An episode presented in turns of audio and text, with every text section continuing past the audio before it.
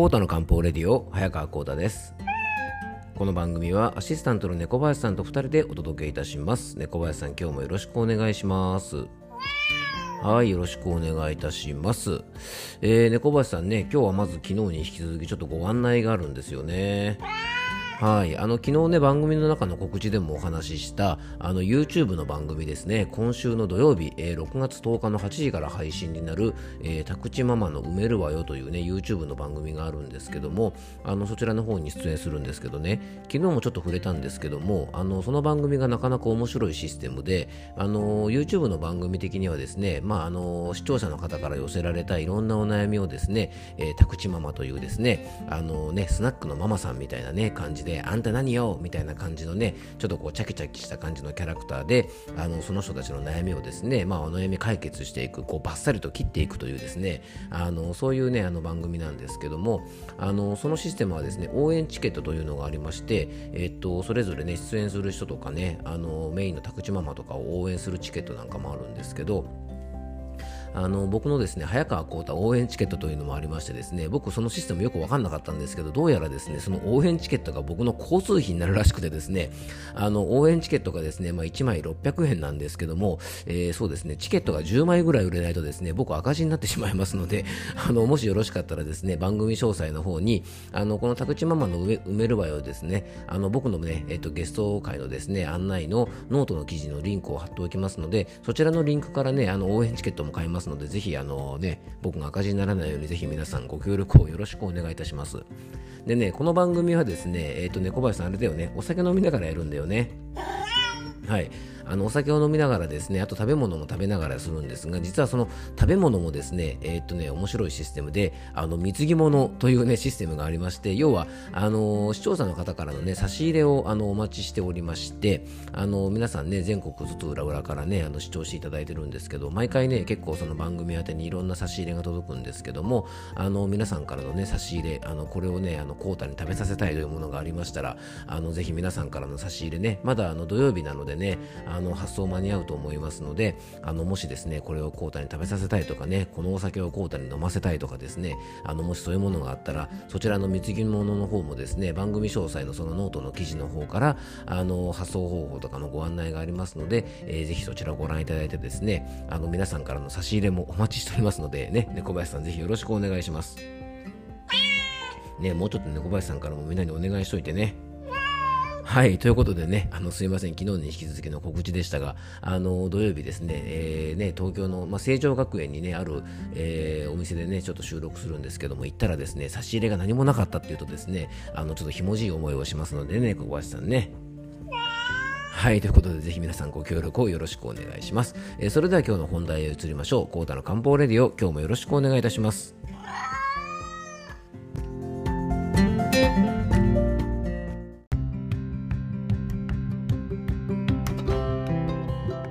それでは今日の本題へ移りたいと思います。えー、猫林さん今日ね、まずはメッセージのご紹介からですね。はい、えー、それではご紹介しましょう。養生ネーム、チキンさんからのメッセージです。えー、チキンさんだって猫林さん、猫林さんもチキンには目がないよね。うん、そうですね。あの、チキンフィレサンドとかね、チキンタッタとか美味しいですよね。やっぱでも個人的にはやっぱり猫林さん、フライドチキンかね、うん、そうですね。はい。えー、まあ、どうでもいいこと話してないで、えー、メッセージの方を紹介していきましょう。えー、こんにちは。初めてメッセージしています。えー、コータの漢方レディオとご飯と味噌汁を聞くのを毎日楽しみにしています。いつも配信ありがとうございます。えー、こちらこそありがとうございます。え、突然ですが、先日私は初めて帯状疱疹にかかりました。以前、コータ先生のポッドキャストで帯状疱疹について話していたことを思い出し、お休み中にまた聞いてました。今は帯状疱疹も治りゆっくりと普段の生活に戻っているところなんですがどうも引っかかることがあります。それは自分ではそんなにストレスや疲労に気づかなかったことです。帯状疱疹にかかったことある友人は皆繰り返すと言っていて少し心配です。かっことても痛かったので涙。私は20代前半は東京で異常に働いていましたが後半日本を出て今はフリーランスでそこそこの時間に余裕のある生活をしています。東京でストレスや、えー、疲労に慣れてしまってあんまり感じなくなっているのかも。もしくは自分の年齢かっこ、えー、現在37歳を無視して体力を過大評価してしまっていたのか。年を重ねることに以前よりメンタル面が弱くなっている気はします。私の住んでいるヨーロッパではみんな好き放題言いたいことを言うので日本で育った私には、えー、私は気にしすぎるのかもしれませんが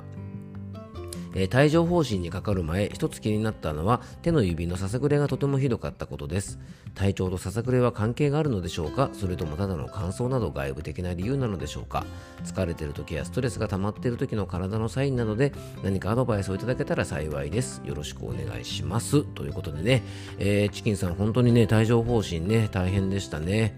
あの今はね回復されているということであの帯状疱疹についてはねあのチキンさんのメッセージにもねご紹介いただいたようにあの以前お話ししておりましてねちょうど1100回目の配信で帯状疱疹についてお話ししておりますので興味がある方はぜひお聞きください。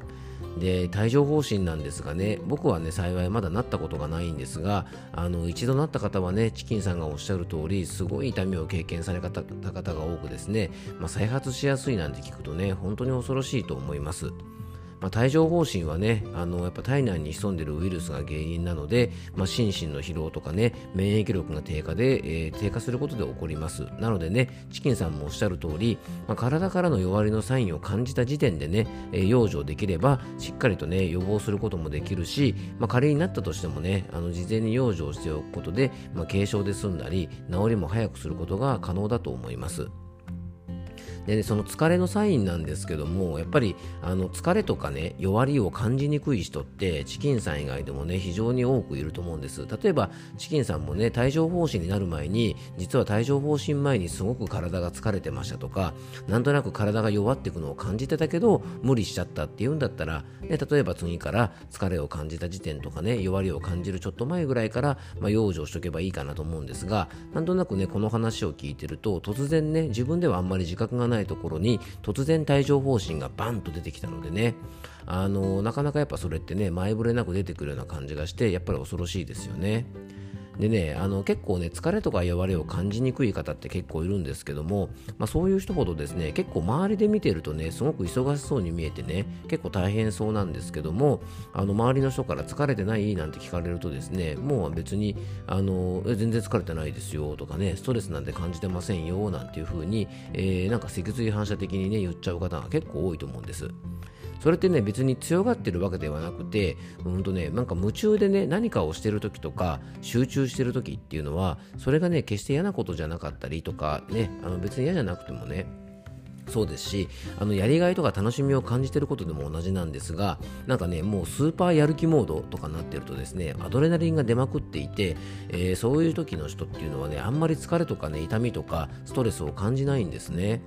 まあ、よくね、スポーツ選手が試合中に骨折してもね、そのまま試合をしていたなんてね、あの逸話があったりするぐらいですが、やる気全開モードの人間っていうのはね、火事場のクソ力みたいなものができてね、案外疲れとか感じないんですね。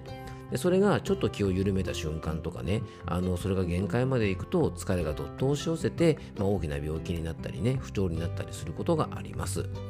あと年齢とともにですね筋力の低下とか基礎体力が低下すると前までは大丈夫だった仕事量とかストレス疲労でもね結構あの体が弱っていくようになって自分としてはね今までもこれぐらいやっていたんだからというね経験則であのまだまだこれぐらい大丈夫だろうってねこういうふうに思っているとそういう疲れなんかもねこうちょっと気にしないで無理しちゃうこともあると思います。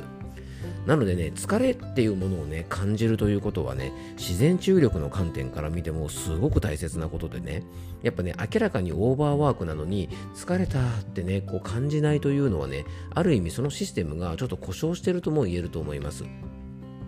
まあ、でもね、このシステム自体は、あの神様がね、僕たち動物がピンチの時に、そのピンチから逃げるために、一時的に無理ができるように与えてくれた力なのでね、まあ、時にはうまく使う必要もあるんですが、まあ、このね、無理をすることが当たり前になっちゃうと、やっぱり大きな病気の原因になる。ね、ずっと無理し続けて別に疲れてないよとか忙しくないよとか全然へっちゃらだよなんて言っていてですね結構ね蓋を開けてみたらもう大きな病気になってきてねあの人すごいあんなに元気だったのに急に亡くなっちゃったらなんてこともねまあ世の中に徹してあるものでやっぱりねあの無理というのはやっぱりいけないんですよね。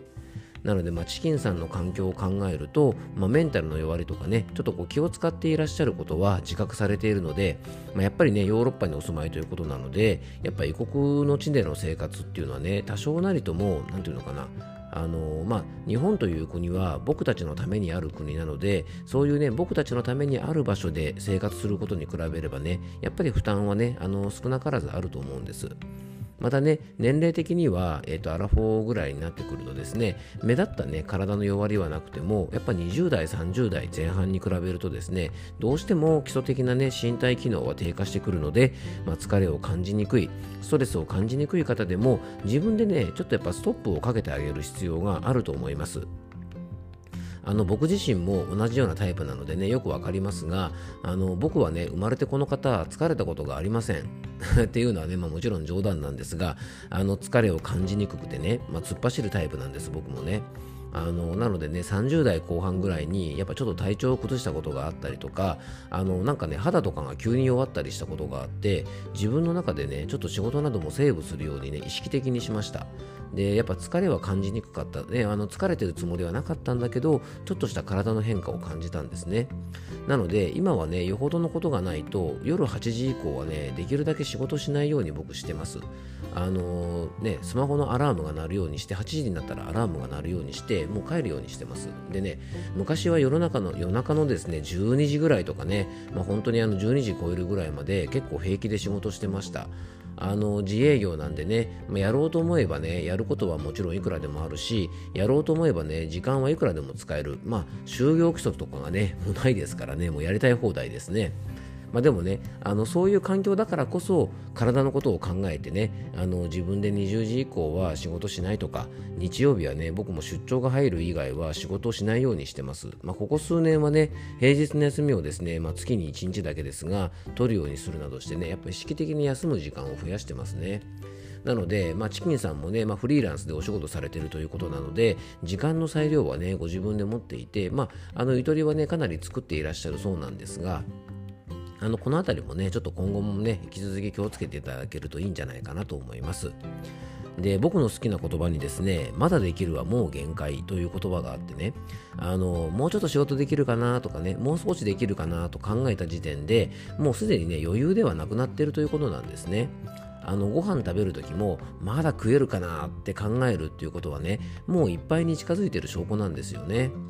なのでもともと頑張ることが好きでねこう前向きで周りと触れ合うことが好きな人、ね、いわゆるアクティブなね明るく元気な人ほど、まあ、疲れを感じにくい傾向にあると思いますのでなのでねもしあのチキンさんなんかもね自分がそういう傾向があるかなとね思いだったらねちょっと意識的にもうちょっと休むようにしたりとかあとね周りからなんか忙しそうだねとかなんか疲れてない？とかね少し休んだ方がいいよなんてねちょっと言われたらですね自分ではいやそんな感じ全然ないよって思ってても周りからそう見えるということはですねある意味それも、まあ、疲れのサインだと思ってねあの少しオーバーワークのサインかもしれませんから、まあ、その時はねいや全然疲れてなんかないですよなんてねあの言わずにちょっとねそういう周りからの意見に耳を傾けてちょっと小休止してね意識的にあの体とか心を休ませるとあの大きな病気とかねあの体の不調をちょっと未然に防げるのかもしれません。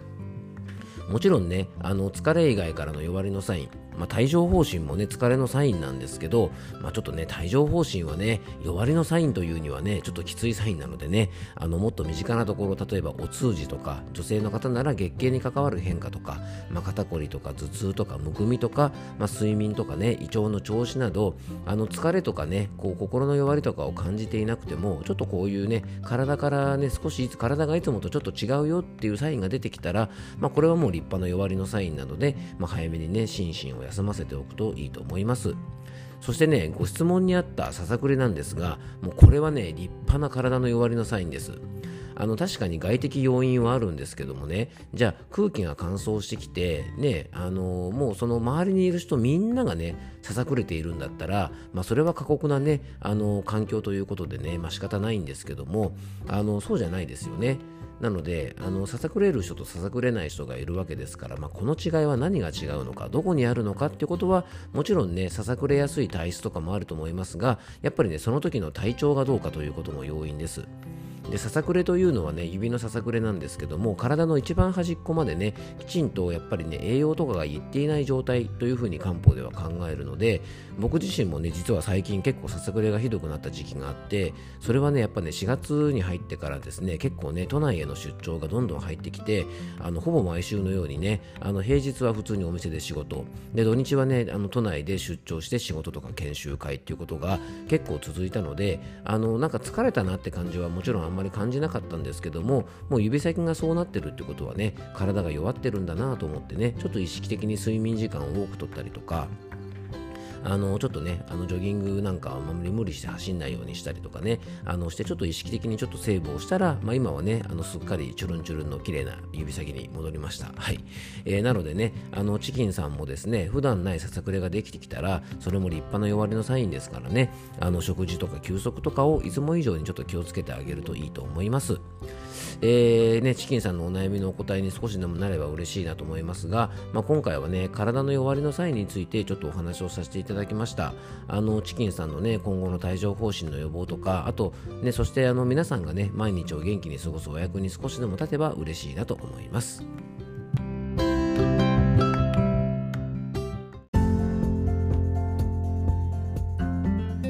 はい、今回もクロージングのお時間です。今日はね、体の弱りのサインについてね、ちょっといろいろお話をしましたが、あのまあ、チキンさんもね、本当に急に帯状疱疹になってびっくりされたと思うんですけどね、あの僕はですね、漢方相談をしている時に、いつもね、気をつけてることがあって、あの実はですね、やっぱチキンさん以外とかでも、疲れとかね、体の弱りとかを感じにくい人っているんですね。でね、あの体とかお疲れじゃないですかとかちょっと無理してませんでしたかとかね疲れてませんでしたかっていう質問をするとですね結構強い勢いでいや私全然疲れてませんいや体は元気なんですけどみたいな感じで結構ね体の不調が結構出てるのにもかかわらずなんかねこう自分が疲れてるっていうことをすごく否定したがったりとかなんかね体が弱ってることっていうのをなんかこう認めたがらない人ってね結構世の中にいらっしゃるんですね。でね僕はあのそれはそれでやっぱりある意味ねあの心の問題もちょっとあったりとか、まあ、体の問題もあったりして結構ここね問診とかしてあの行く時にね結構大事なポイントにしているのであのもしね皆さんの周りでもなんかどう見てもこの人オーバーワークだよなって方でなんかね疲れてるとかあの体が弱ってるとかっていうことをねちょっとこう強く否定したりとかあの全然私疲れてませんとかね俺も疲れてなんかないよもう全然楽勝だよみたいなねそんなに疲れてることしてないよなんていうことをねあのちょっと強めに言う人がいたらちょっとこれもねあの気をつけてあげるといいかなと思います。はい。ということでね体の弱りのサインを知るっていうのはね口で言うのは簡単なんですけど案外難しいこともあると思いますのでねあの皆さんもちょっとした体の変化に気がつけるようにね普段からちょっとアンテナ張っといてあげるといいんじゃないかなと思います、まあ、もちろんこれはねあの普段から疲れを感じにくい人に関してですねあんまりねちょっとした弱りにね敏感になりすぎてもあのよくはないのであの疲れを感じない方なんかはちょっとそういう体の変化にね気をつけていただけたらと思います、えー、今日も聞いていただきありがとうございます。どうぞ素敵な一日をお過ごしください。漢方専科サーター薬房の早川浩太でした。ではまた明日。